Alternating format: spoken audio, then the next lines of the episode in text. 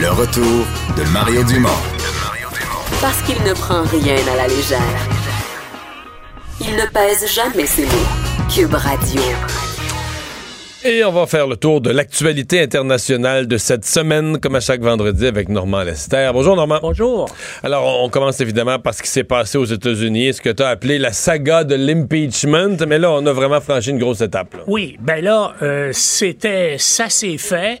Euh, la Chambre des représentants a voté en faveur euh, de l'impeachment et on s'attendait que dès aujourd'hui que Nancy Pelosi, euh, la présidente de la Chambre des représentants, envoie donc euh, les recommandations au Sénat pour que le Sénat s'engage et ouvre les procédures d'impeachment. Mais là, coup de théâtre, Mme Pelosi a décidé d'attendre parce qu'elle veut des assurances euh, du, euh, des gens du Sénat qui est dominé par les républicains, qu'il va y avoir effectivement un procès juste et équitable. Parce que, parce que le, chef des Républicains au Sénat a déjà ben annoncé, nous autres, là, ça ne durera pas longtemps, pour on va regarder ça vite. C'est ça. Puis même, je suis complètement avec Trump. Tu sais, c'est lui qui est supposé d'être le tribunal indépendant, puis annonce d'entrée de jeu qu'il prend pour la Maison-Blanche. Alors, parce que les démocrates veulent absolument faire témoigner des gens euh, qui ont des témoignages accablants à faire. Et Trump, là, il est apparemment, il décolère pas parce que, bien sûr, pour lui, euh, euh, c'est une insulte épouvantable que la procédure ait été acceptée. Et là, il veut bien sûr que ce soit réglé dans un temps, trois mouvements au Sénat. Donc, tout de suite. Ça, il a réglé ça, Trump. Parce qu'on se demandait, est-ce qu'il pourrait essayer de jouer de la politique avec ça puis d'étirer ça dans le temps? Puis là, la réponse est non. Au contraire, il veut que ce soit réglé immédiatement. Mais là, c'est au tour des démocrates, finalement, de faire durer le plaisir. Alors, eux autres, ils veulent étirer ça maintenant le plus possible. Premièrement, parce qu'ils savent, et compte tenu de l'instabilité mentale de Trump, parce qu'il a commencé à faire des, des déclarations absolument épouvantables, dont la lettre qu'il a écrite à Nancy Pelosi pour protester contre la mise en accusation. Donc, ils disent... Ben il y a des matins... Il, y a il décolèrera pas, puis il va se mettre de plus en plus en colère. Puis Trump en colère, ça veut dire de l'irrationalité, ça veut dire des propos menaçants, ça veut dire... Des tweets. Il y a eu des matins à 40 tweets cette semaine. À midi, il y avait déjà 40 tweets de tomber. Là. Et, des décisions euh, euh, euh, troublantes. Et puis là, ils disent que ça ne peut que nuire à Trump parce que, chose surprenante, les sondages, les derniers sondages, là, ceux d'hier, montre que, dans le fond, sa popularité avec sa base est restée à peu près les, mêmes. Et puis, même, il y a des fois où sa situation s'est améliorée. On parle en bas de 50% bien sûr, mais ça a monté près de 45 là, des gens qui l'affuient, ce ce qui est extraordinaire.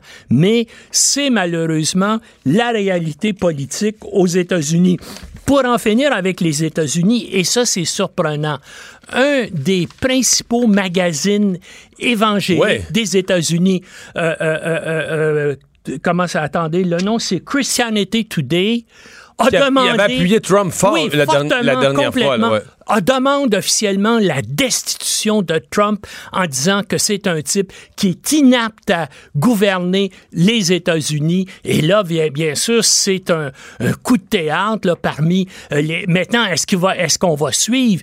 Mais en tout cas, ça montre qu'il y a peut-être des fissures qui commencent à se manifester dans la droite euh, religieuse américaine, là, où ces insultes, euh, ces actes de provocation euh, semble-t-il qu'il y a des gens qui en ont, parmi, hmm. dans la droite religieuse et évangéliste, il y a des gens qui en ont soupé. Normalement, la Cour suprême vient de confirmer la citoyenneté d'un jeune, d'un jeune Canadien euh, qui a appris que ses parents étaient des espions russes. C'est une histoire tout à fait extraordinaire. D'ailleurs, il y a une série télévisée américaine qui s'appelle The Americans où on a transposé aux États-Unis ce qui s'est ah, passé à des Canadiens. Oui, la série a duré de 2013 à 2018. The Americans, ce sont des illégaux russes qui opèrent aux États-Unis. Qu'est-ce que c'est basé sur une histoire canadienne? Oui, c'est basé sur une histoire canadienne, parce que depuis la fin de l'Union soviétique en 91, ici au Canada, le SCRS et la GRC a découvert cinq illégaux russes qui étaient, qui étaient actifs au Canada, dont cette, cette famille-là. Donc, essentiellement, euh, il y a une famille de Canadiens qui vivent à Boston euh, avec deux enfants. Ils ont deux garçons euh, qui sont euh, euh, dans la, à l'adolescence. Qui sont nés au Canada. Qui sont nés, qui sont nés au Canada, qui sont nés à Toronto. Et ce couple-là dé- a, a déménagé à Boston. Et là, tout à coup, ça sonne à la porte. euh, et puis, euh, la femme va ouvrir. Puis là, il y a des hommes avec des fusils d'assaut qui crient FBI.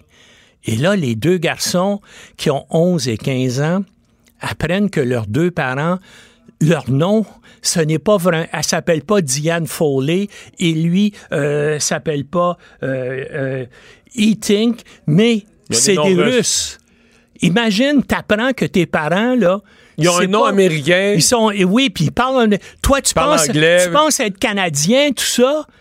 Puis tes parents ne sont des espions russes illégaux. C'est des gens qui avaient été recrutés par le, par le KGB, qui dès leur adolescence ont appris l'anglais, tout ça, qui sont rentrés au Canada où ils avaient des faux passeports, une fausse identité canadienne, essentiellement l'identité de deux enfants morts en bas âge qui étaient enterrés dans des cimetières de la région de Montréal où le KGB avait relevé leur nom puis avait créé une fausse identité à ces deux Russes-là. Ah. Et ils étaient déjà établis ici depuis une dizaine d'années quand ils ont eu ces deux enfants-là.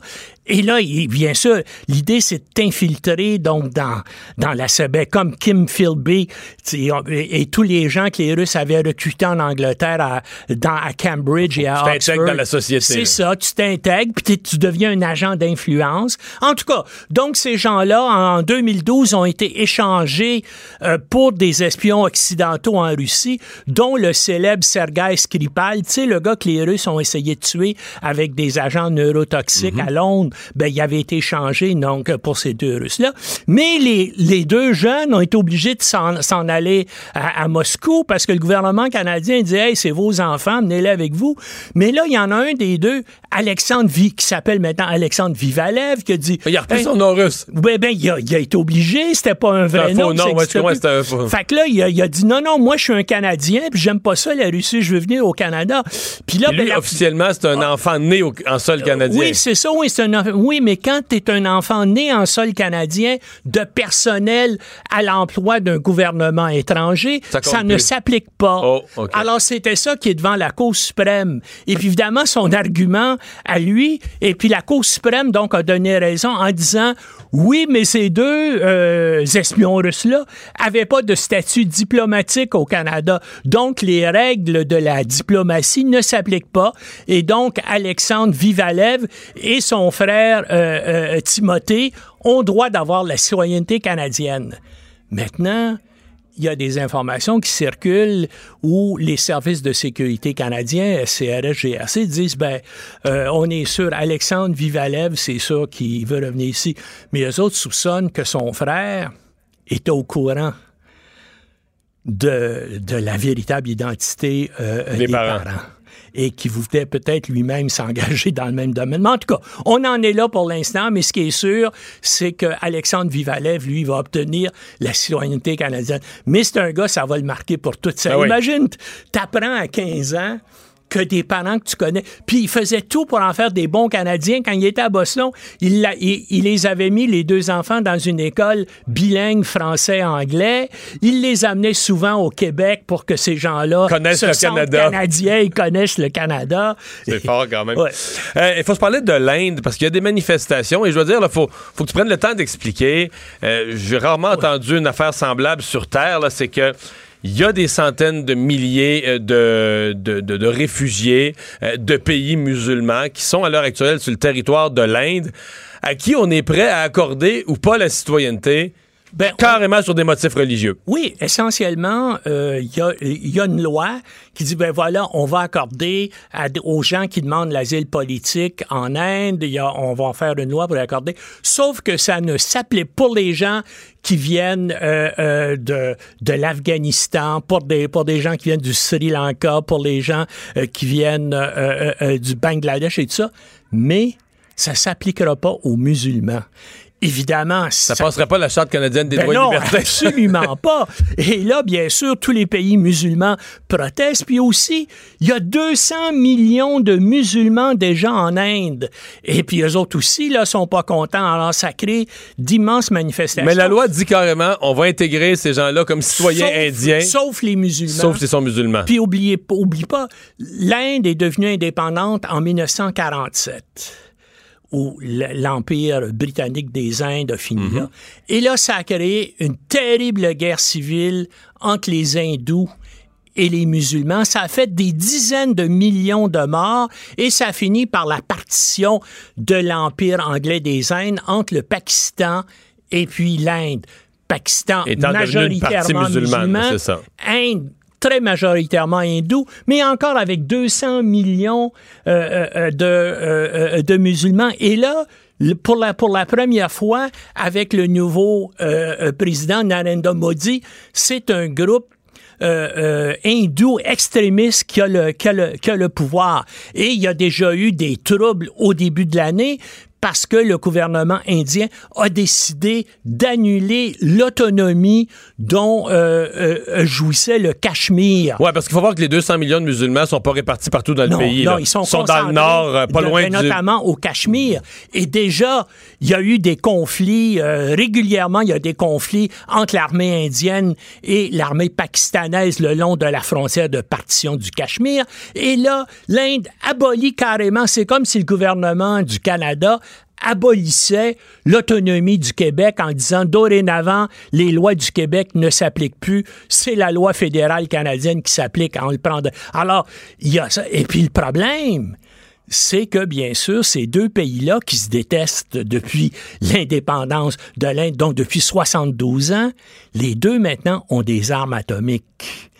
Alors, il y a un danger. Et ils sont combattus. Là, de, en 72 ans, il y a eu au moins cinq conflits importants. Mais cette année, Et- là, ben ou oui. pas- début d'année ou au fin de l'année Exactement, passée, il y a eu des tirs. Ah oui, puis il y a eu euh, des, des avions, euh, des puis- affrontements aériens et tout ça. Donc, ce sont des, ce sont des pays qui sont pratiquement en état de guerre. Et là, ben, il y a un nationalisme virulent, un nationaliste virulent est un parti aussi extrémiste hindou qui est au pouvoir en Inde et ça augmente les dangers de conflits avec Ben, On pourrait le envoyer Pakistan. Justin Trudeau pour y faire la leçon sur les droits, sur les droits de la personne. Ça irait bien. Euh, finalement, tu voulais me parler de la femme d'un espion diplomate américain. Euh, en fait, à la base d'une histoire de, une histoire de euh, conduite dangereuse sur la route ayant causé la Essentiellement, mort. la femme sort d'une base militaire américaine en Angleterre. Puis comme c'est une Américaine, elle conduit du mauvais côté de la route, puis elle tue un jeune Britannique. Alors, elle évoque immédiatement le statut diplomatique de son mari et elle fuit aux États-Unis. Donc, elle a pu sortir du pays. Elle, elle a pu, oui, elle a fui aux États-Unis. OK. Mais là, les Anglais commencent à regarder ça. Puis ils disent, oui, c'est vrai, il était sur une base militaire. Oui, c'est vrai, son, son mari est un Américain. Sauf que c'est un espion américain. Il n'y avait pas de statut euh, diplomatique. Alors là, ils ont décidé Mais même avec formellement... un statut diplomatique. Oui, si- il si pouvait tu poses évoquer, oui, un, un un diplomate, euh, t'as le droit, euh, puis ça arrive, c'est c'est arrivé régulièrement au Canada où des... Mais il va euh, être jugé des dans son pays. Ben peut-être, on Pour le même l'espère. crime. On, on l'espère, mais ça n'arrive pas toujours. Et au, au Canada, on, on a expulsé plusieurs personnes comme ça, euh, notamment qui ont frappé des gens parce qu'ils étaient en état d'ébriété, des choses comme ça. Ils invoquent le statut diplomatique et ils peuvent s'en tirer. Mais là, ça va créer des tensions entre Trump et Johnson parce qu'en Ang- en, en Angleterre, ça fait les manchettes des journaux, tout ça, tu sais. Cette femme qui tue un, un jeune Britannique par, euh, par- à cause de le, le fait qu'elle sait pas conduire, puis elle sauve aux États-Unis. Donc, les Anglais veulent, puis il y a des sondages qui montrent qu'ils veulent qu'elle revienne. Maintenant, est-ce que Johnson va réussir? Est-ce que Trump, Auprès de est-ce Trump. que Trump? Va la laisser sortir? Donc, ça risque de créer des, des tensions entre les Anglais et les Américains au moment même où les Anglais ont vraiment besoin de l'appui des États-Unis. Pour le Brexit, pour le 31 janvier. Normand, merci beaucoup pour toutes ces chroniques euh, durant toute la saison. Joyeux Noël. On se retrouve Joyeux Noël, on se retrouve le 13, c'est ça? le 13 en 2020. On s'arrête.